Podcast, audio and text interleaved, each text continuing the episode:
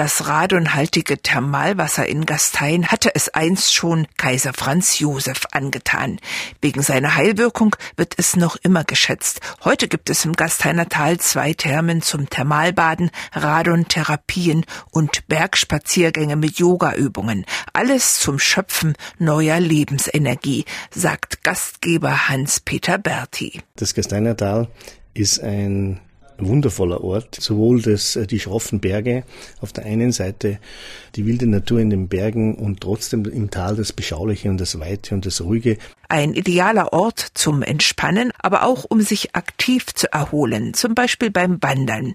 Hans-Peter Berti empfiehlt seinen Gästen gern kleine Touren. Mein Lieblingsweg ist zur Dreiwaller Kapelle. Da gibt es eine alte Holzkapelle, wo man in das ganze Tal rein sieht und das ist so mein Lieblingsplatz. Nach dieser eineinhalbstündigen Wanderung hat man genügend Kraft geschöpft, um dann auch die größeren Gipfel des Gasteiner Tals in Angriff zu nehmen.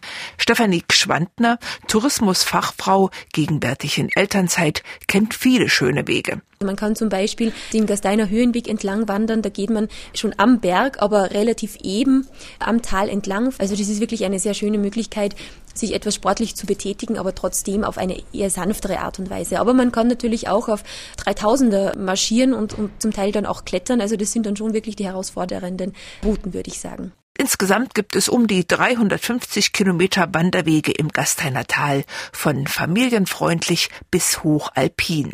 So könnte man sich auch an kleine Klettertouren wagen, selbst abgesichert mittels Gurt auf einem Klettersteig. Da gibt es auf der Schlossalm in Bad Hofgastein einige, die auch für Anfänger gut geeignet sind. Stefanie Schwandner empfiehlt den Mauskar-Klettersteig. Man fährt mit der Gondel hinauf auf die Bergstation, wandert dann noch circa eine Stunde bis zum Einstieg des äh, Klettersteigs auf die hohe Scharte und klettert den dann durch und kann dann zu Fuß auf der anderen Seite hinuntergehen.